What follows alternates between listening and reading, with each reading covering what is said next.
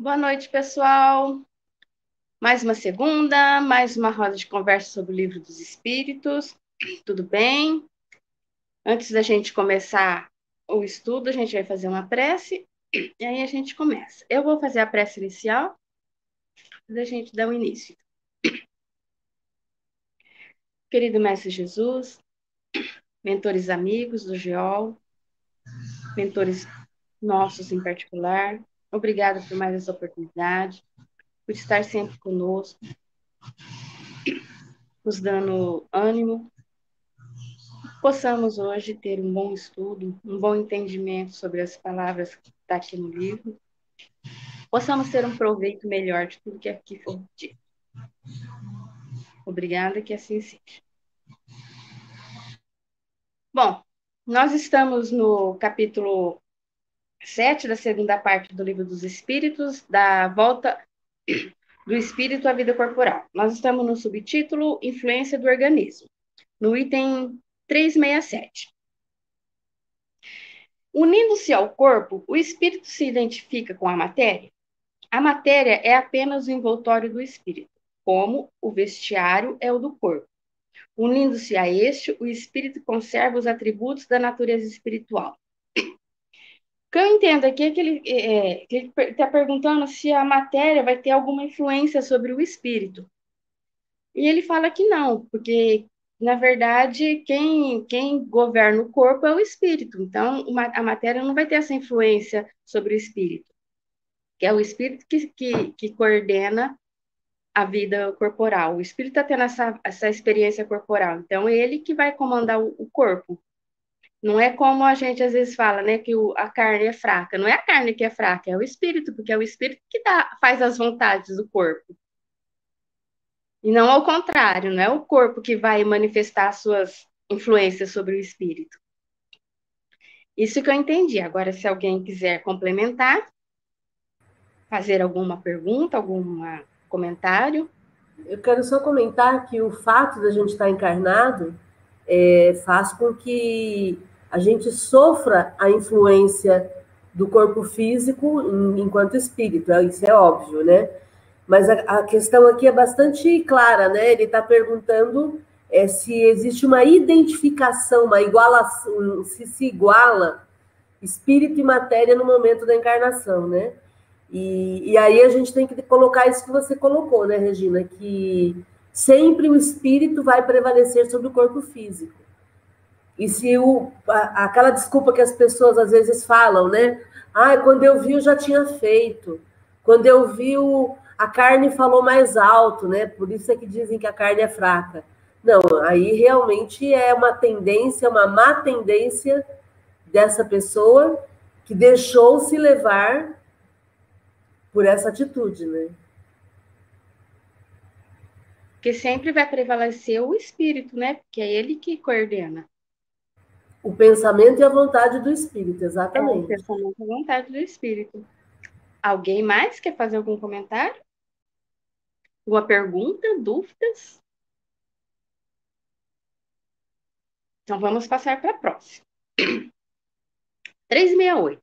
Após uma união com o corpo, exerce o espírito com liberdade plena suas faculdades? O exercício das faculdades depende dos órgãos que lhe servem de instrumento a grosseria da matéria as enfraquece. A. O envoltório material é obstáculo à livre manifestação das faculdades do espírito, como um vidro opaco ou é a livre irradiação da luz? É, como um vidro muito opaco. Pode-se comparar a ação que a matéria grosseira exerce sobre o espírito a de um charco lodoso sobre um corpo nele mergulhado a qual tira liberdade dos movimentos. Então, quer dizer, o, o, o espírito vai ter a liberdade, a liberdade total quando ele está encarnado? Não, liberdade total não, porque para ele exercer todas as suas faculdades, todo o seu conhecimento espiritual que ele tem, vai, ele depende dos órgãos mate, da matéria, ele vai depender dos órgãos do corpo que ele está encarnado. Se, a, se o corpo tiver alguma deficiência, ele vai ter essa deficiência, ele não vai conseguir exercer tudo o que ele tem. porque ele está nessa encarnação por algum motivo, esse corpo vai ter alguma deficiência por algum motivo, então ele não vai ter essa plena liberdade de fazer tudo. Porque o corpo vai impedir um pouco, que nem ele fala aqui, é como se a gente estivesse dentro de um, um, um charco lodoso e a gente não consegue andar direito, né? E a mesma coisa com o espírito, ele não vai conseguir fazer tudo o que ele sabe, porque o corpo vai pôr alguns empecilhos nele.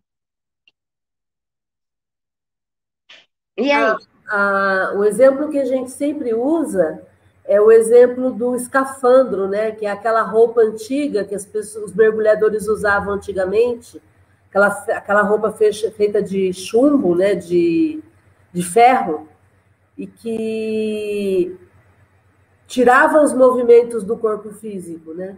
Então, quando a gente está encarnado, é como se a gente estivesse dentro de, de um instrumento, de um escafandro, que, que não deixa a gente se movimentar com tanta leveza, né? Por isso que muitas vezes, quando a pessoa desencarna, ela se sente mais leve, porque não é que ela se sente, é que de fato ela está mais leve, né?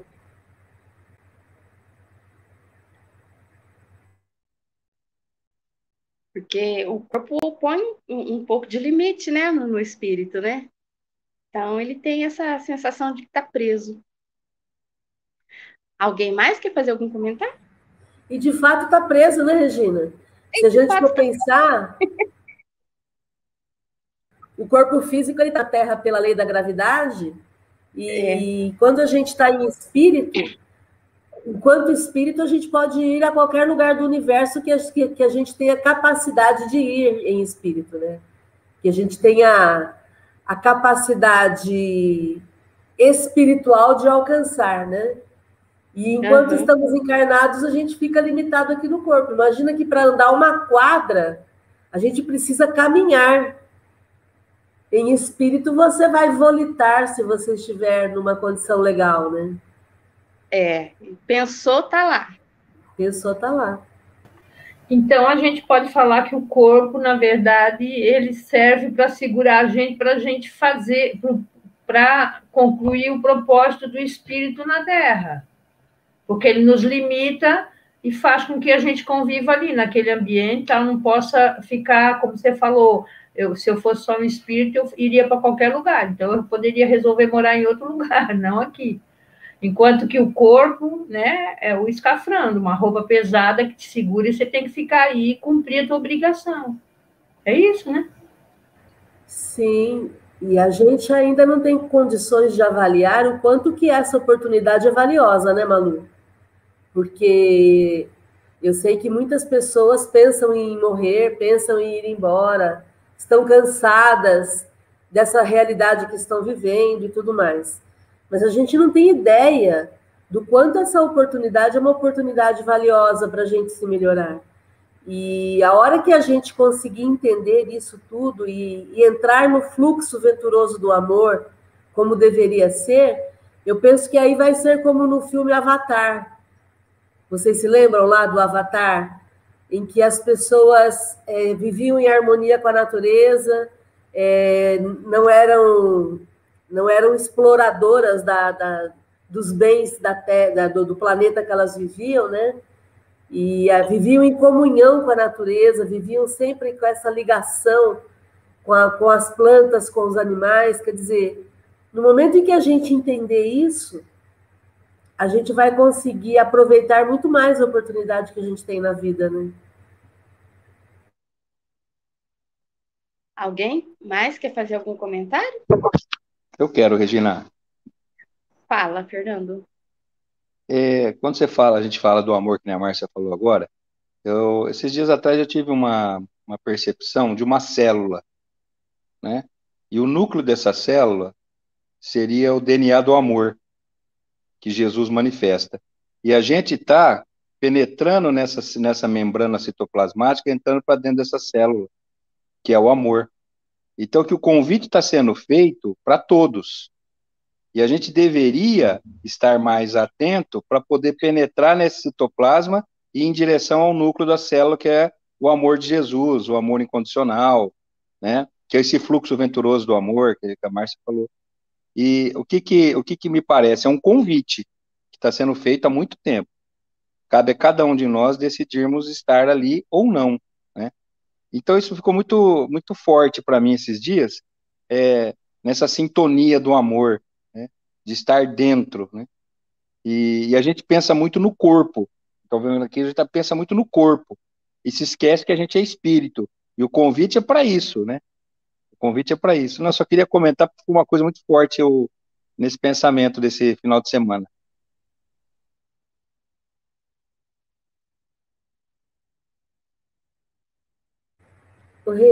Eu quero comentar. Uhum. No, no, na resposta do espírito aqui, ele coloca que a grosseria da matéria é, enfraquece as faculdades do espírito, né? É, a gente já falou várias vezes sobre isso. O fato de que a matéria é, é como se a matéria fosse tóxica para o espírito. E não é que ela é tóxica para o espírito, é que ela ainda é inferiorizada. Então, o espírito, conforme ele vai se elevando, ele vai se depurando, ele vai ficando mais puro. E aí ele vai se livrando da matéria e até os corpos que ele vai tendo em outras encarnações em planetas mais elevados são corpos mais puros. Então a gente sabe que a matéria ela é entorpecente, né? A gente gosta dos gozos materiais. A gente come demais, a gente bebe demais, a gente dorme demais, a gente tem preguiça demais. Porque tudo isso tem a ver com a matéria. Né? Então a matéria, ela, essa grosseria da nossa matéria, ela atrapalha o nosso processo espiritual. Por isso que quando a gente fala em, em, em progresso, a gente sempre vai falar em, em, desintoxicação, em desapego. Quanto mais rapidamente eu me, me desapego de tudo que é material, menos eu sofro. E mais espiritualmente eu me manifesto, né? Então, é só para trazer isso para a gente pensar enquanto exercício, né? Porque é um desafio meu e eu, e eu sei que é um desafio de muita gente, né? A gente sofre ainda quando a gente perde alguma coisa material, seja entes queridos, seja um, um bem físico, móvel, seja um bem imóvel, seja o que for, a gente ainda se apega e ainda sofre, porque essa matéria ela, ela exerce uma, uma ação grosseira sobre as nossas capacidades espirituais, né? Alguém mais quer fazer mais algum comentário? Alguém poderia ler então a 369, por favor? Eu leio. O livre exercício da faculdade da alma está subordinado ao desenvolvimento dos órgãos.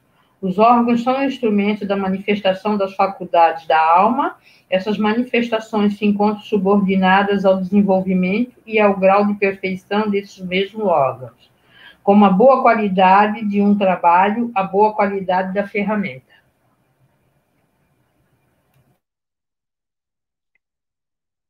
Sim, então, aqui mais Oi, fala.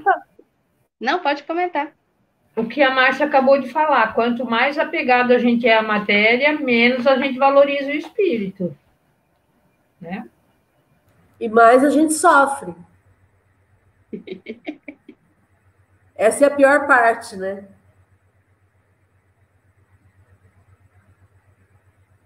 Então, aí Agora... aqui ele fala. Ah, fala, Rei. Não, então, é, depende do, do órgão do corpo, né? Para ele ter maior, exercer, exercer melhor as, seus, as suas faculdades, né? Se o corpo for limitado, ele vai ficar limitado. Se for um, um corpo que tem um, um, órgão melhor, ele vai ter melhor aproveito do seu, dos seus conhecimentos. Sim, e, e, eu entendo que é errôneo quando a gente vê alguém com um corpo muito debilitado e a gente fica pensando que aquele corpo debilitado tem a ver com o espírito debilitado. Porque essa, essa equivalência, não, eu, no meu entendimento, não é correta. Né? Eu posso ter um espírito muito evoluído num corpo doente, como eu posso ter um espírito muito evoluído num corpo perfeito como eu posso ter um espírito bastante atrasado num corpo num corpo perfeito ou bastante atrasado num corpo completamente destroçado, né? Então, essa equivalência a gente não, não, não alimenta, porque cada caso é um caso. Né? Muitas vezes o espírito tá, ele está é, é, ele tá com aquele corpo porque aquele corpo é o melhor instrumento para aquela encarnação. Um, é um exemplo disso, desculpa, uhum. fala, Rê. Um exemplo disso. É o que ele precisa para aquela encarnação, igual a Márcia falou. Um exemplo disso, Márcia, é daquele caso do moço que não tem os braços, não tem o corpo, a parte de baixo do corpo, e é uma ferramenta, ele usa o corpo e, e ele dá as aulas e, e, e palestras e nos põe para cima como uma pessoa mais que normal. Nós é que somos anormais ali, entende? Ele tem uma deficiência física enorme, e na verdade, enorme é, é a nossa deficiência, não a dele. Né? O Nick,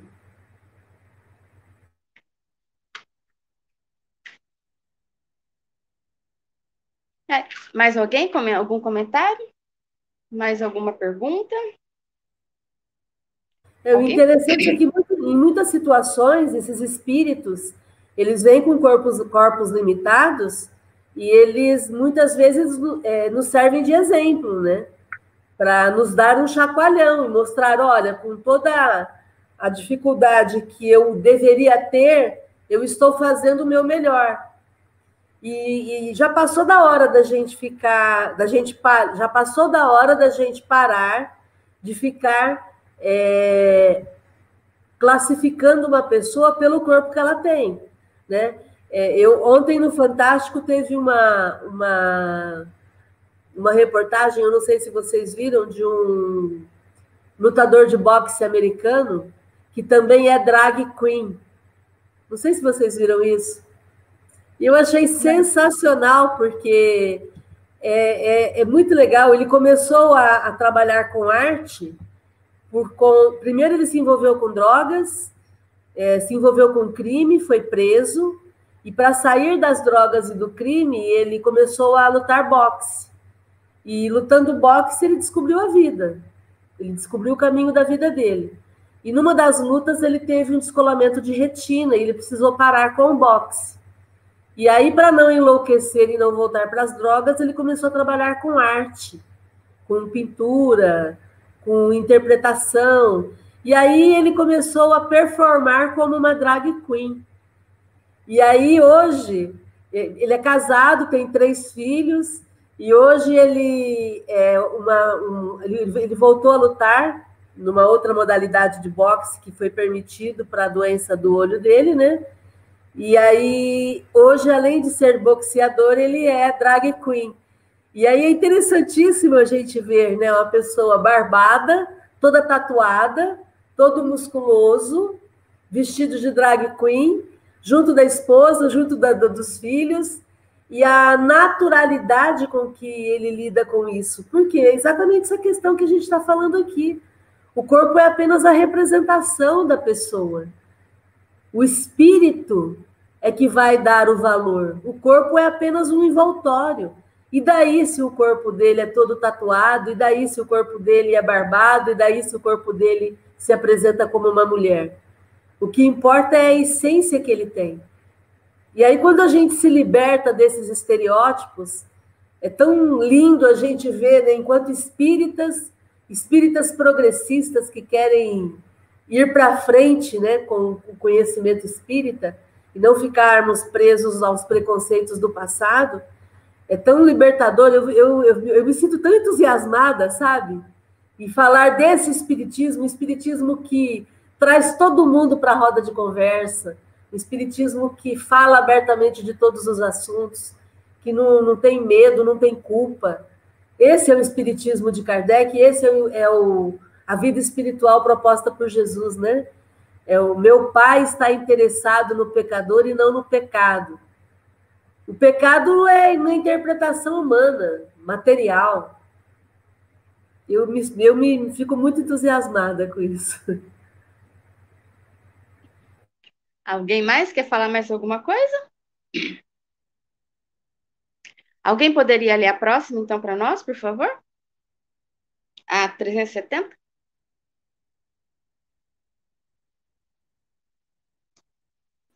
Eu leio, Rê. Obrigada, Adri. Pode-se pode deduzir da influência dos órgãos uma relação entre o desenvolvimento dos órgãos cerebrais e desenvolvimento das faculdades morais e intelectuais? Não confundais o efeito com a causa. O espírito tem sempre faculdade que lhe, que lhe são próprias. Ora, não são os órgãos que dão as as faculdades, mas as faculdades que conduzem o desenvolvimento dos órgãos. É que é o espírito que comanda a gente, né? Como que a gente já falou aqui até agora, né? Que não é o meu corpo que vai, vai fazer é, eu, eu, o meu dia a dia. É o meu espírito que vai fazer o meu dia a dia, né? Porque as minhas escolhas, boas ou ruins, e, e seguir. É isso. É o que eu entendi.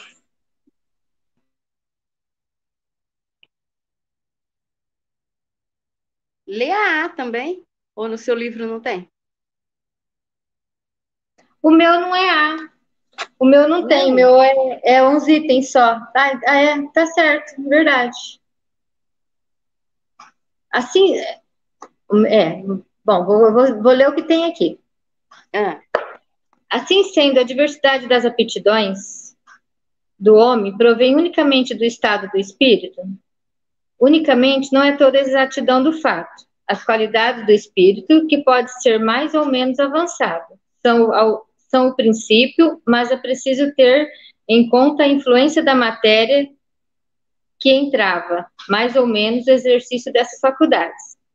Aqui agora seria a nota de Kardec? Isso, Será? Isso. Tá, é, aqui, aqui meu, meu é a Tá. O espírito encarna, encarnando-se traz certas predisposições, admitindo-se para cada uma um órgão correspondente no cérebro. O desenvolvimento desses órgãos será um efeito e não uma causa. Se as faculdades se originassem nesses órgãos, o homem seria máquina sem livre-arbítrio, sem responsabilidade dos seus atos. Seria preciso permitir que os maiores gênios, sábios, poetas, artistas, não são gênios, senão, por, senão porque o acaso lhes deu órgãos especiais, do que se seguiria que, sem esses órgãos, não poderiam ser gênios, e que o último imbecil poderia ser um Newton, ou um Virgílio, ou um, Ra ou um Rafael? Se estivesse provido de certos órgãos, suposição mais absurda, ainda quando se aplica às qualidades morais. Assim, segundo esse sistema, São Vicente de Paulo, dotado pela natureza de tal ou tal de tal ou tal órgão poderia ter sido um, celebra, um celerado. E não faltaria ao maior celerado senão um órgão para ser São Vicente de Paulo. Admitir, o, admite, ao contrário, que, órgão, que os órgãos especiais, se é que existam, são consequentes, de, são consequentes e se desenvolvem pelo exercício da faculdade, como os músculos pelo movimento e vós não tereis nada irracional. Façamos uma comparação trivial por ser verdadeira, por certos sinais fisionômicos. Reconheceis o homem dado à bebida. São esses sinais que o tornam um ébrio. Ou a, ou a ebriedade que faz aparecer esses sinais. Pode-se dizer que os órgãos recebem o cunho das faculdades a palavra. Agora a Márcia socorre nós. Vamos lá, Rê. Exatamente.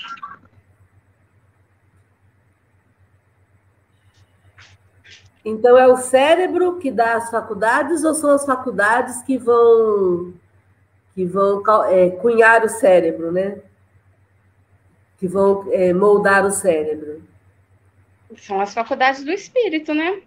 É o espírito que vai moldar o corpo que ele precisa para se desenvolver naquela, naquela encarnação.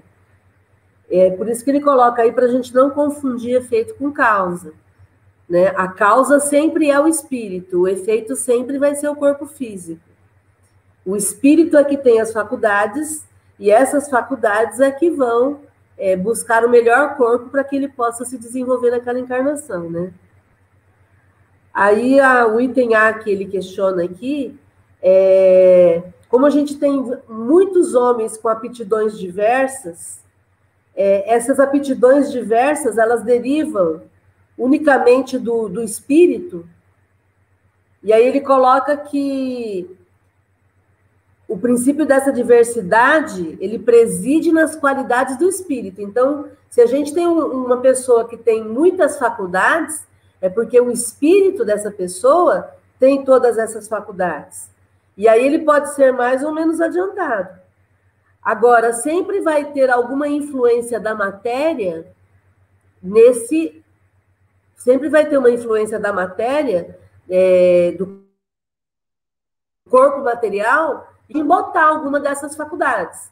Então, por exemplo, um pintor, se pessoa é um espírito de um pintor, de um pintor famoso, de uma pessoa, um espírito que saiba muito pintar, mas se ele vem num corpo que tem limitações, essas limitações vão ser importantes para ele, vão impedi-lo de, de, de expandir toda a sua habilidade, mas isso não vai impedir. A gente vê sempre tantas situações assim, né, de, de pessoas que pintam com o pé, é, pintam mesmo sem o, o, o, corpo perfeito e tudo mais. Então, aí na explicação de Kardec, o que ele coloca. Posso, pode continuar, Rê? Você quer explicar? Não, pode falar, Márcia. Tá.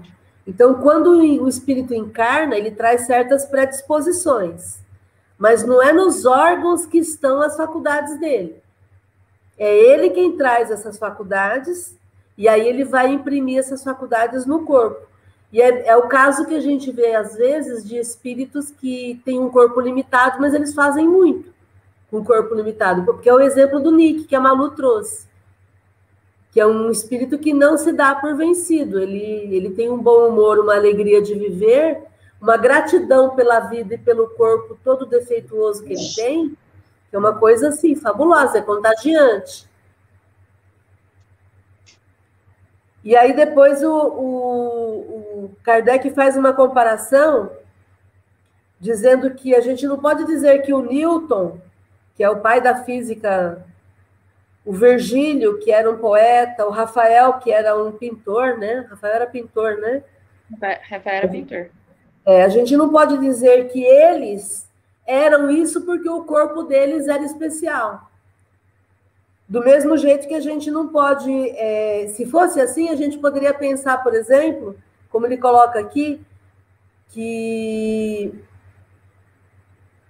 se fosse assim, o Vicente de Paulo, se ele tivesse um, um órgão, um corpo físico é, defeituoso, é, é, em termos morais, ele poderia ser um criminoso. Até ele fala que acelerado, né? Se ele tivesse um corpo, um cérebro defeituoso, ele poderia ser um criminoso e não ser Vicente de Paulo, né? Então, esses órgãos é, especiais que alguns, alguns corpos apresentam, na verdade, são fruto do desenvolvimento do espírito. E aí, com esse desenvolvimento, ele vai produzir um corpo mais afim daquilo que ele pode fazer. E aí, por fim, ele faz esse comentar, esse, essa comparação com, com o aspecto de quem é, é, tem o vício do álcool. A pessoa que tem o vício do álcool, ela tem uma face muito característica. E aí é o que ele coloca. Então, não é a, não é a face que dá o que, que, que gera o alcoolismo. É o contrário. É o hábito do álcool que gera esse tipo de face. Entende? Então, na verdade, a gente vai modificando o corpo de acordo com o uso que a gente faz dele. Mas sempre na base de tudo vai estar a vontade do espírito.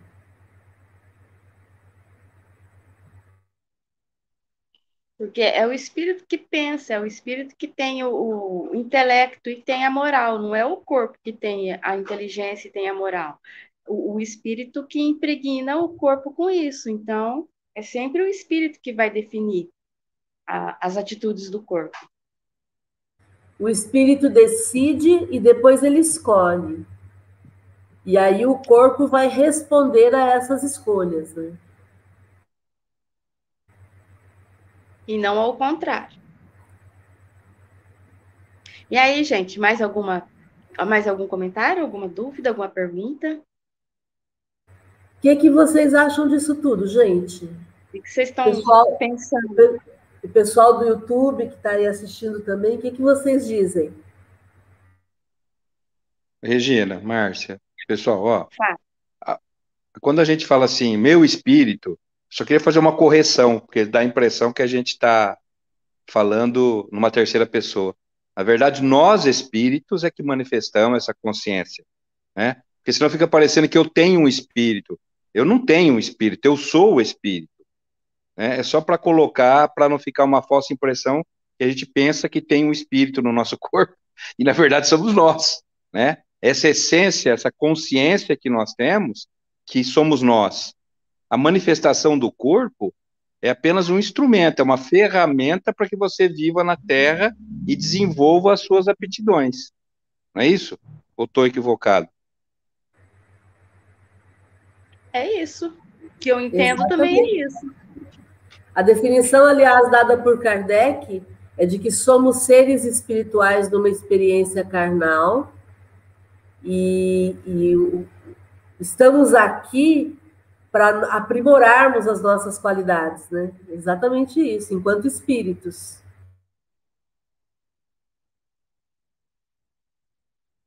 Mais alguém? No YouTube ninguém fez comentário nenhum? Não, o pessoal está quietinho no YouTube. A Bruna Santos falou boa noite. Todo mundo quieto, concentrado. Todo mundo então vamos passar para o outro título agora. Nós vamos para o subtítulo Idiotismo e Loucura. 371. Tem algum fundamento o pretender-se que a alma dos cretinos e dos idiotas é de natureza inferior? Nenhum. Eles trazem almas humanas, não raro mais inteligentes do que supões, mas que sofrem da insuficiência dos meios de que dispõem para se comunicar, da mesma forma que o mundo sofre da impossibilidade de falar. Do, que o mudo, o mudo sofre da impossibilidade de falar. É o que a gente já comentou, né? Às vezes ele tem essa necessidade de estar encarnado num corpo com essas deficiências, não é o espírito que tem essa deficiência, é que ele precisa passar por essa experiência por algum motivo. São, são N motivos que, que pode ser que ele precisou passar por essa experiência. Mas é sempre o corpo que vai ter a deficiência e não o espírito.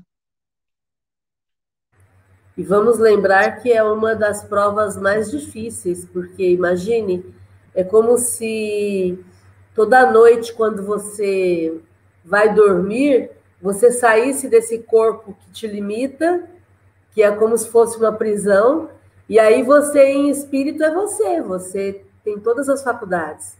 E aí de manhã você tem que voltar para aquele corpo novamente, é, ao acordar e, e, continuar no processo reencarnatório.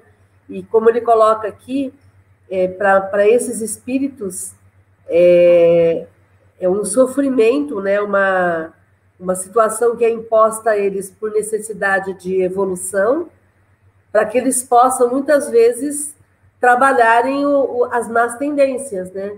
Normalmente são espíritos muito orgulhosos, é, que, que, que não aceitam de forma alguma é, serem mandados, normalmente são muito inteligentes, e fora da, do corpo físico, eles têm consciência disso né, durante o sono físico e o sonho durante a noite, eles têm consciência. Então, com certeza, é uma aprovação bastante difícil para eles e também é uma, uma aprovação bastante difícil para a família, né? Que tem todo Muitas vezes cuidado. mais para a família, né? Sim. Aqui, Márcia, pode estar tá incluído é, pessoas que têm autismo, que têm aquele síndrome de Asperger, é, que eles têm uma deficiência uh, mais na, cara, mental, né? É, são, é que tem, são tantas nuances. Tantas, é, né? são, eles falam, aspectos, né? Espectros. Isso. O Asperger, por exemplo, é visto como uma, uma, um superdotado, né? E porque ele tem habilidades com números, habilidades com, com a memória. É, a gente vê muitas pessoas borderline também, que a gente chama, tem, tem esse nome, que são pessoas que estão ali no limite.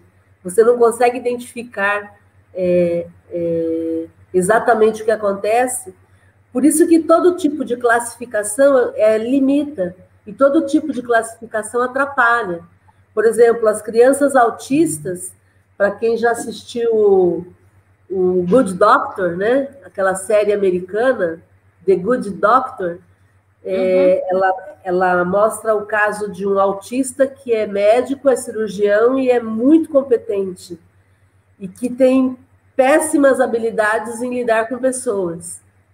Então, é, o, que eu, eu, o que eu recomendo enquanto psicóloga é que a gente pare de rotular, né? Toda, toda reunião eu falo sobre isso, né?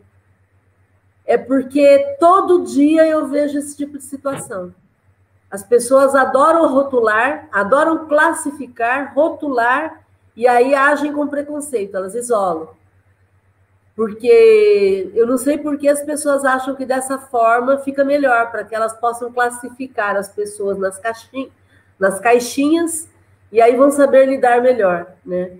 Eu parto de uma outra ideia. Eu parto da ideia de que não importa o rótulo, não importa o que, que a pessoa quer fazer com aquilo que ela tem. Então, igual você perguntou do autista, nós temos todo tipo de autista. A gente tem o autista que se isola e que não permite nenhum tipo de contato social, e temos aquele autista que, que, dá, que é um show de bola em termos de relacionamento, ele vai vencendo as limitações dele. Muitas vezes estimulado pela família, que, que vai também provocando é, uma interação junto a ele.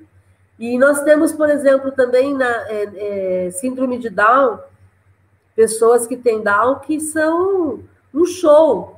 Né? Eu já vi dentro do consultório e fora do consultório situações bem legais.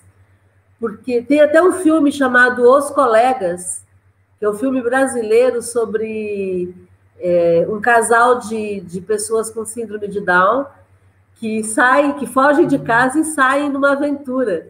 É muito interessante esse filme é, mostrando a, a, habilidade que muitos deles têm de, de fazer coisas que, a, que todas as pessoas fazem, como dirigir, como administrar a própria vida. Então, claro que cada caso é um caso, mas é mais um convite para a gente parar de ficar classificando as pessoas e entender que cada um está no corpo que precisa. Ponto. E aí a família vai aprender a lidar com isso, e os amigos vão aprender a lidar com isso, e está tudo bem. Né? Eu acho que aí a gente começa a ser mais inclusivos. E, uma pergunta, e são como que eu vou, não tô, eu estou tentando ver a palavra, mas não, não vem na mente. É, essas provações são os espíritos que pedem ou são não é atribuídas a eles, são. Não vem a palavra. São colocadas que nem, ah, como para ele, eles poderem se evoluírem. Às vezes tem que ter passar por certas provações aqui na Terra, limitações.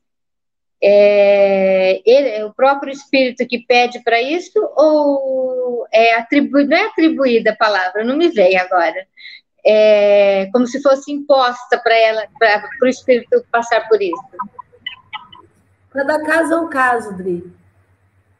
Tem, tem de tudo. Tem aquele espírito que é muito inteligente, mas é muito arrogante.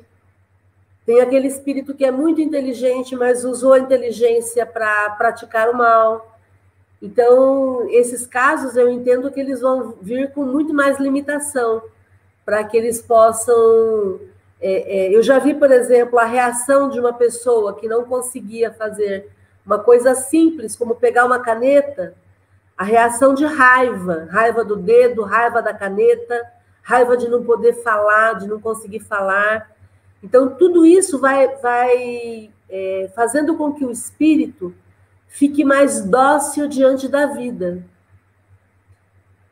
É, é mais menos, eu vejo isso também no Alzheimer, tá?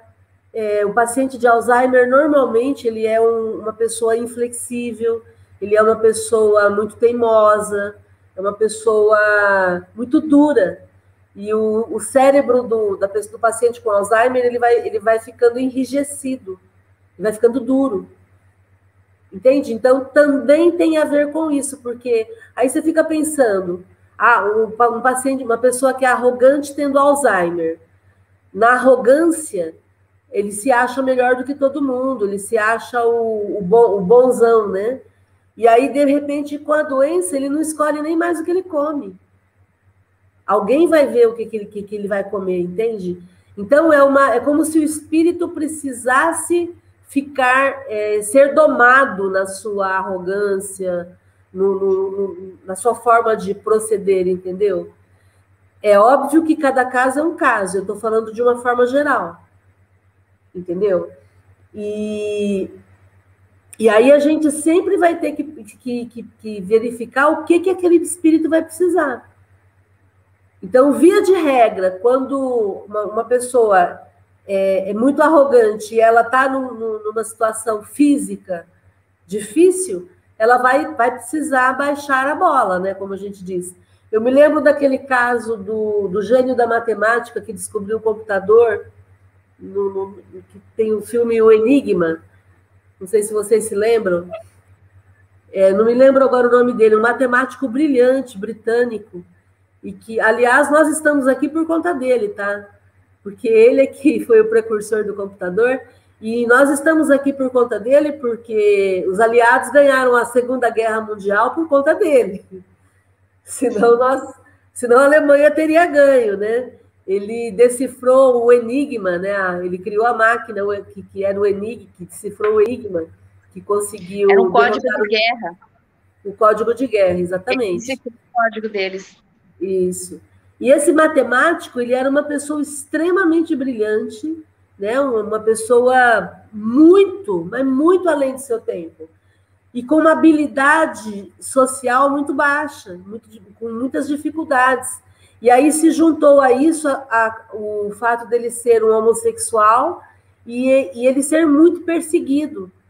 Ele, foi, ele, ele sofreu castração química que é quando o governo tentou mudar a, homosse a curar a homossexualidade dele com medicação. Então, é uma pessoa que foi submetida assim a um a, uma ação perversa, né? E que, e que no caso dele ele, ele não suportou, ele acabou se suicidando. Uma pessoa brilhante que, que deu uma contribuição assim para a humanidade que não teve reconhecimento. Entende? Então você fica pensando assim: é, como é que esse espírito desencarnou? Muito bravo, muito chateado, muito, muito desesperançado com a humanidade, eu imagino. E aí ele precisou ser muito amado, receber muito carinho, muita atenção dos amigos espirituais para que ele não se revoltasse. Porque se ele ficasse revoltado, e eu não, tiro o, o, direito dele de se revoltar, acho que até eu me revoltaria numa situação como essa. Mas se ele ficasse revoltado, provavelmente se ele fosse reencarnar, ele iria reencarnar numa condição de muito sofrimento ainda. E tendo feito todo o bem que ele fez para a humanidade, entende? Por isso que é tão importante como eu me sinto por isso que a gente fala tanto aqui no GEOL sobre cuida das suas emoções, para você ficar bem, para você desencarnar bem, para você manter-se em equilíbrio. Não importa o que acontece fora de você, importa o que você decide para você, né? Eu me lembro que quando eu vi esse filme, é, é, eu, eu senti assim, muita gratidão a esse espírito. Eu falei, olha, onde você estiver, gratidão por tudo que você fez por nós. Né? Porque essa é a ideia, né?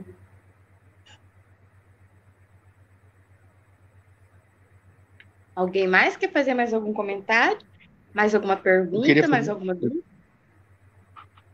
É, deixa eu falar sobre a síndrome de Down, porque não sei se isso é, é uma constatação, mas assim, a gente percebe que a síndrome de Down, ela tem evoluído. E os espíritos que estão reencarnando com síndrome de Down, eles são mais leves, tanto é que eles têm uma sobrevida, fazem tudo naturalmente, muitos casam, né? É, uma, é um progresso daquela síndrome, que vai chegar uma hora que ela vai ser mais necessária para que alguém possa passar por essa expiação. É isso mesmo ou não? Sim, e também por conta do estímulo, Fernando. Porque eu me lembro que quando eu era criança, síndrome de Down era classificado como deficiente mental e eram pessoas que não tinham nenhuma oportunidade. Então, a única escola que, que existia era a PAI, e aí depois é, eu tive a alegria de atender duas pessoas com síndrome de Down e ver uma delas, inclusive, tirar carta de motorista.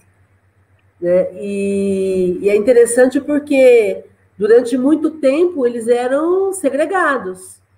E, a, e aí, depois, no, no, nos anos mais recentes agora, eles eram incluídos na educação, na, na escola normal, né? na escola usual de todo mundo não eram mais tidos como anormais, eles iam para a escola formal, para salas é, é, inclusivas, que infelizmente a, a, a, desministra da educação da, da, da, família, e não sei mais do que aí no Brasil, a Damares, ela tentou tirar essa, essa possibilidade, não sei como é que está isso hoje, realmente não sei, mas ela, ela queria fazer classes especiais para segregar novamente aquilo que já estava incluído no, na educação formal, né? Então é um desserviço que esse, esse desgoverno fez, mas que com certeza não tem como. A gente vai restaurar a normalidade, né? Regina, tem algumas, alguns comentários no YouTube, posso comentar? Sim. A Tainá Vansan está dizendo da série da Netflix Amor no Espectro, que é muito legal, mostra a busca pelo amor com algumas pessoas no espectro, e é muito bacana ver o quão diferente mesmo eles são entre eles, e é por isso que passou a usar a palavra espectro e não só autismo, né? Exatamente, a Tainá lembrou bem. Hoje a gente fala é, que, é, que é o espectro autista. Por quê? Porque tem tantas nuances dentro do autismo que não dá para a gente colocar tudo numa classificação só. Entende? Exatamente isso. E a Bruna Santos está comentando, por isso não devemos usar o termo pessoa deficiente, porque parte para a ideia de, de ser uma pessoa anormal, especial. Na realidade, o termo seria pessoa com deficiência seja intelectual, física, etc. Exatamente, Bruna. Bruna Santos.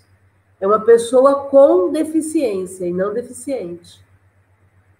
E o que tem de pessoas com deficiência intelectual atualmente. Fica aí a crítica. Mais algum comentário? Alguém lê para nós, então, por favor, a 372?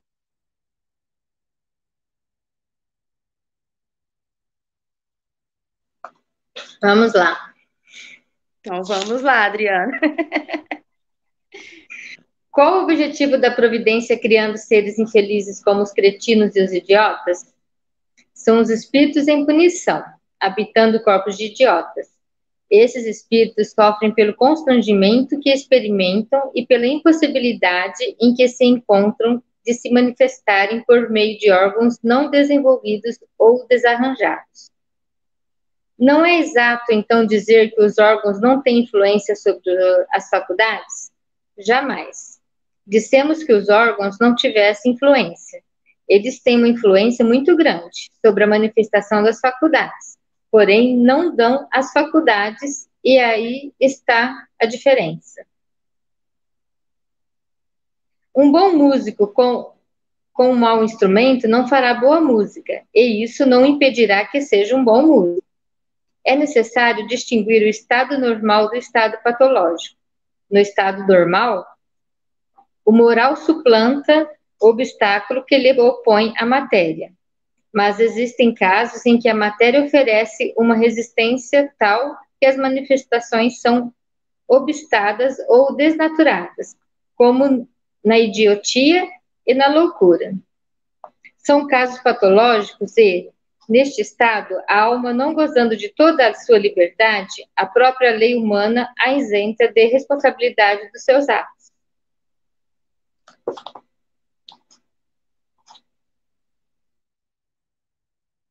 Acho que é tudo que a gente já falou até agora, né, Márcia? Sim, é, tudo acrescentando que os espíritos falam aqui em punição. Então, sempre vai ser uma, uma expiação para quem está no, corpo com, deficiência, com deficiência, né? É, e aí o, o, o, espírito também ele, ele faz uma diferença muito legal, que é o fato de que é óbvio que o corpo limita a faculdade do espírito, Porém, a gente tem que entender que não é o corpo que dá origem a essa falha da faculdade do espírito. A falha da faculdade do espírito é do espírito. Então, o, o, o corpo ele apenas expressa aquilo que aquele espírito pode utilizar. Vou pegar o exemplo da, da arrogância, né? Hoje estou com essa palavra na cabeça aí, né? Mas pegando a questão da arrogância. Se você pega uma pessoa, um espírito que é arrogante, é, e aí você dá, dá para ele um corpo todo defeituoso, todo torto, todo cheio de defeitos físicos, e ele não tem como se expressar de outra forma, porque esse é o instrumento que ele tem, ele vai ter que lidar com isso todos os dias, ele vai ter que lidar com isso é, a todo momento. É, Aí a gente entende que a origem é essa arrogância.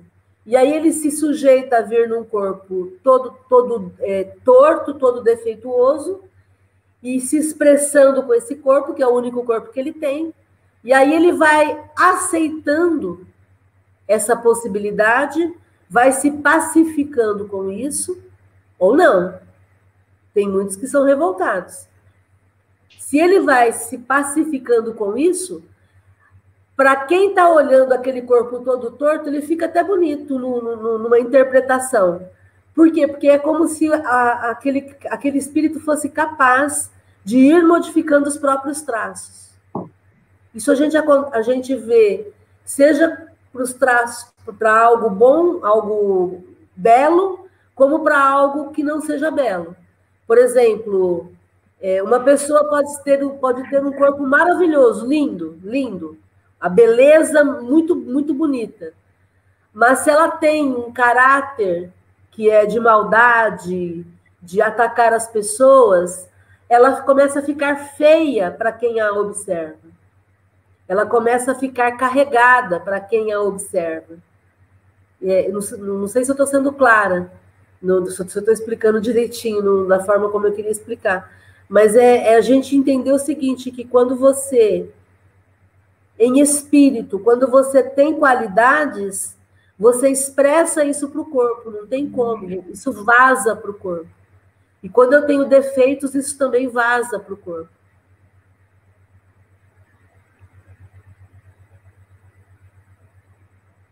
É isso, gente. Aí, não, gente? Sei se, não sei se tem alguma pergunta.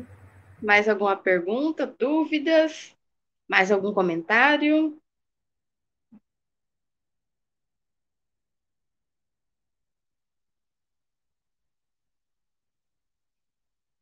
Tudo entendido até aí? Então a gente vai passar para frente. 373. Qual será o mérito da existência de seres que, como os cretinos e os idiotas, não podendo fazer o bem nem o mal, se acham incapacitados de progredir? é uma expiação decorrente do uso, do abuso que fizeram de certas faculdades. É um estacionamento temporário. A. Pode assim o corpo de um idiota conter um espírito que tenha animado um homem de gênio em precedente existência? Certo. O gênio se torna, por vezes, um flagelo quando dele abusa o homem. A propriedade moral nem sempre guarda proporção com a superioridade intelectual, e os grandes gênios podem ter muito que espiar. Daí, frequentemente, lhes resulta uma existência inferior à que tiveram e uma, e uma causa de sofrimento. Os embaraços que o espírito encontra para suas manifestações se lhe assemelham às algemas que tolhem os movimentos de um homem vigoroso. Pode dizer-se que os cretinos e os idiotas são estropiados do cérebro, como o coxo é o das pernas e dos olhos o cego. Bom, às vezes é que nem a gente tá, a Márcia já comentou, eles, eles têm arrogância, tem alguma coisa, então nessa existência, às vezes ele fica nesse corpo para dar um, um, um, quando ele fala com um estacionamento temporário, para ele pensar um pouco, né, Márcia? Porque a hora que ele está fora do corpo, ele se vê naquela situação, ele fala, bom, eu tenho que mudar, tenho que fazer alguma coisa. Então põe ele para pensar um pouco. E, e, como ele fala que, que pode o corpo de um idiota conter um espírito que tenha animado um homem de gênio? Sim, que muitas vezes a pessoa é muito, muito, muito inteligente, tem um conhecimento, mas é aquele arrogante, é orgulhoso, então ele tem, ele vai sofrer numa uma encarnação algumas limitações para ele melhorar essa parte dele. Isso que é. eu entendi. E vamos entender que se ele está com o cérebro estropiado para ser um idiota, um, um, uma, um espírito com deficiência, um corpo com deficiência, se ele estropiou o cérebro dele, é, ele vai nascer com esse corpo estropiado porque ele mesmo é que estropiou. Ele mesmo é que arrebentou a parte cerebral dele. Né? Então, por, por exemplo, uma pessoa que fique maquinando a vingança, maquinando o mal dos outros, maquinando como é que ela vai tirar proveito e vai prejudicar e vai levar vantagem. Essa pessoa está programando para uma próxima encarnação uma vida completamente destroçada. Para a gente começar a entender é, o conceito de justiça divina, porque muitas vezes nós vemos pessoas fazendo isso no dia a dia e as pessoas se dão bem, aparentemente. A gente olha e nada acontece com elas. Elas saem ilesas.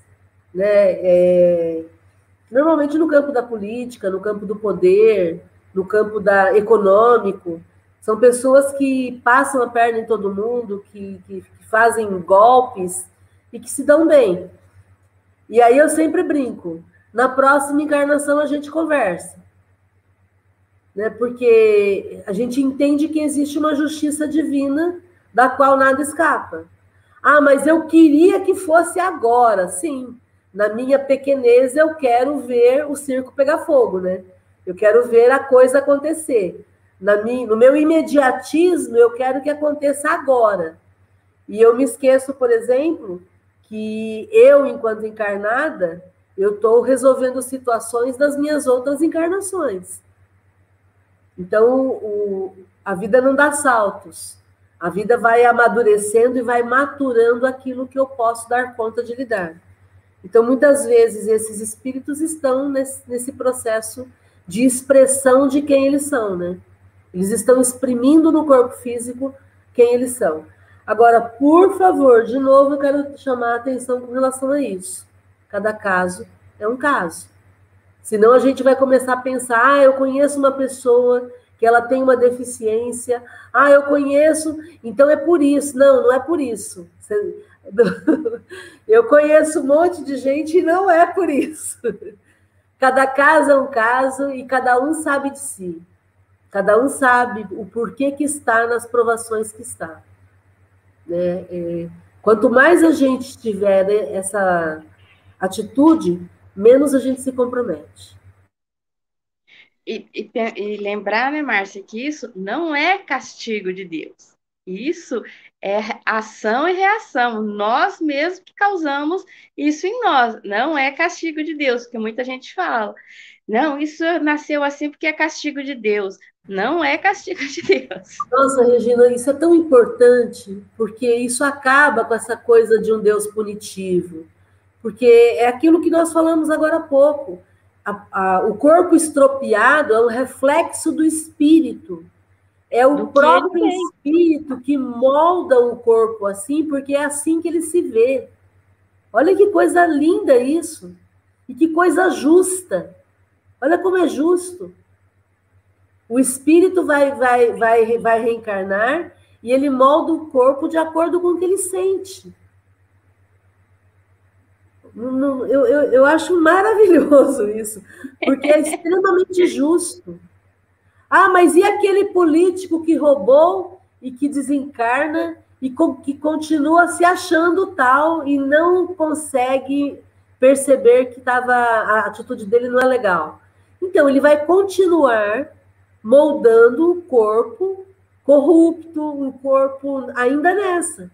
Até que chega um momento em que ele vai se perdendo tanto que aí ele vai sofrer um processo de ação é, divina, vamos pensar assim, né?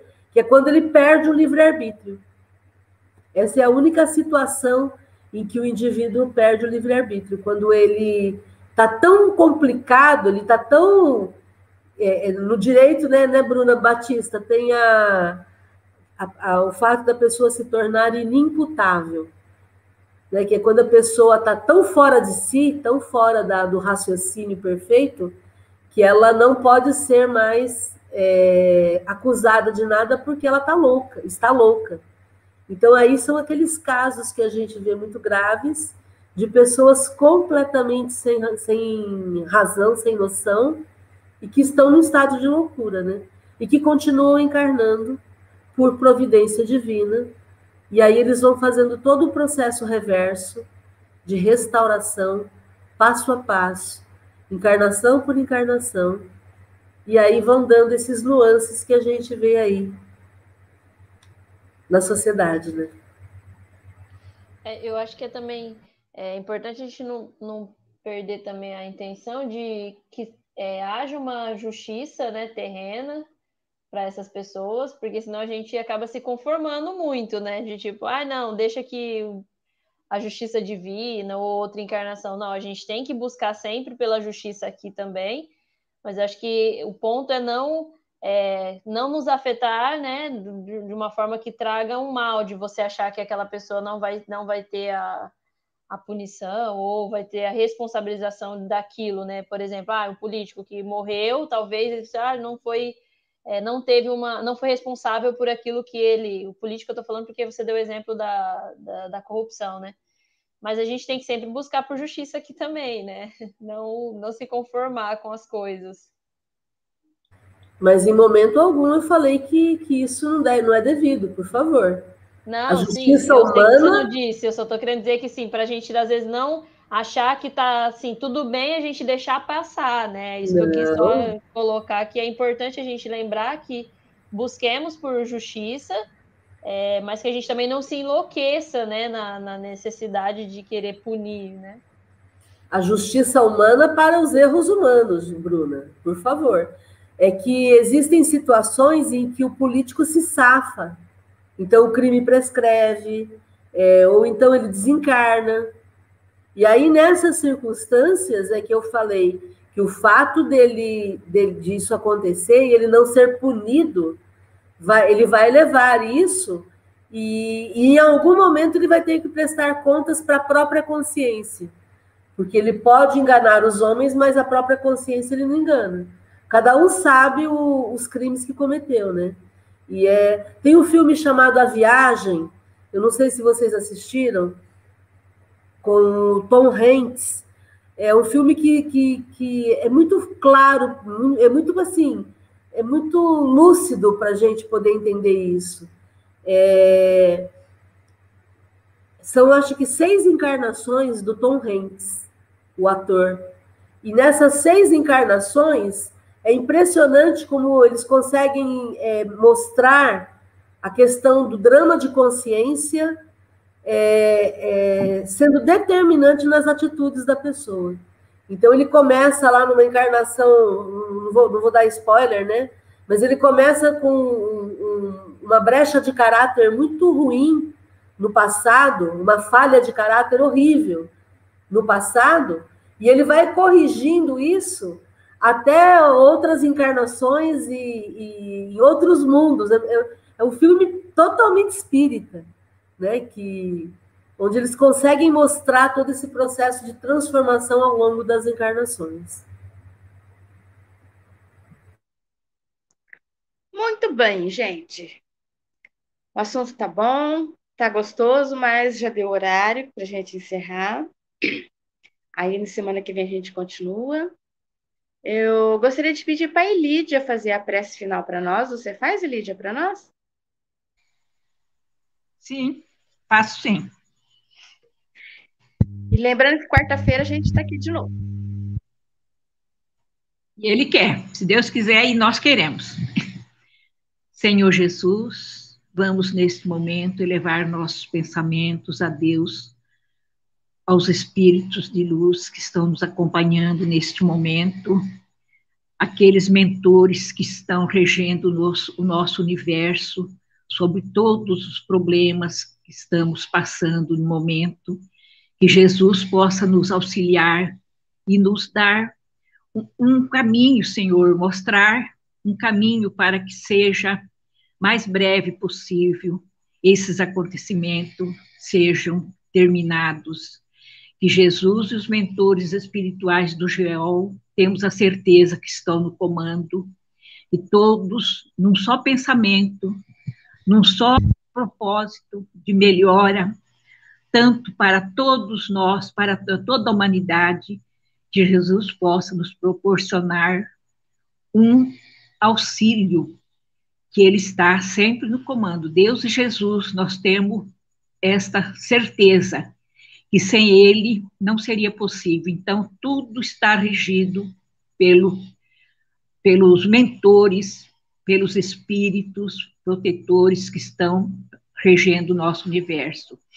Então, neste momento, Senhor Jesus, com muita fé no Todo-Poderoso, pedimos para que todos sejam acolhidos, todos sejam, Senhor, iluminados, para que esta pandemia possa passar com leveza para todas as pessoas que estão neste momento sofrendo que Jesus abençoe a todos e nos dê o discernimento de podermos acreditar que tudo isso vai passar. E não se desesperar, Senhor, não se desesperem, porque tudo vai passar. Que Jesus nos abençoe e nos ilumine em todos os momentos. Muito obrigado, Senhor. Obrigado, amigos do GEOL, mentores que estão sempre ao nosso lado nos auxiliando, nos orientando a melhor forma de fazermos. Que Jesus nos abençoe hoje e sempre. Gratidão, Jesus, por nos ensinar o fator, o fator espiritual. E gratidão, Kardec, por nos ensinar. Ah, eu confundi tudo. Mas que Jesus nos protege, nos abençoe. Obrigado, Senhor. Que assim seja. Obrigada, gente, pela participação. Tchau, tchau. Até, mais. Até semana que vem. Gratidão. Tchau, tchau. Gratidão. Gratidão, Bruno. Boa noite, meninas. Até mais. Gratidão, Fátima Rodrigues.